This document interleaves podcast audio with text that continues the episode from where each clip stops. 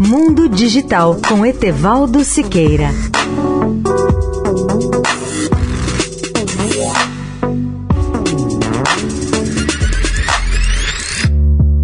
Olá, ouvinte da Eldorado. O acordo de Elon Musk para comprar o Twitter pode não se concretizar, já que o grupo de Musk concluiu que os números do Twitter sobre contas de spam não são verificáveis. A equipe de Musk encerrou as discussões sobre o financiamento do acordo de 44 bilhões de dólares, inclusive com um partido apontado como provável patrocinador.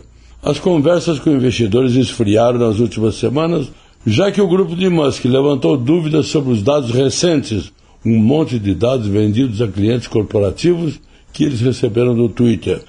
As dúvidas da equipe de Musk sobre os números de spam indicam que eles acreditam que não têm informações suficientes para avaliar as perspectivas do Twitter como negócio, disseram as pessoas. As contas do spam não são a única razão pela qual Musk pode tentar escapar do acordo.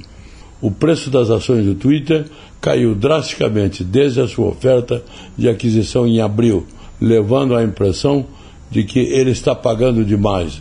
E Musk também administra duas outras grandes empresas, a Tesla e a SpaceX, além de outras startups.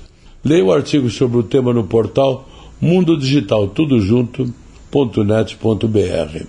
Etevaldo Siqueira, especial para a Rádio Eldorado. Mundo Digital com Etevaldo Siqueira.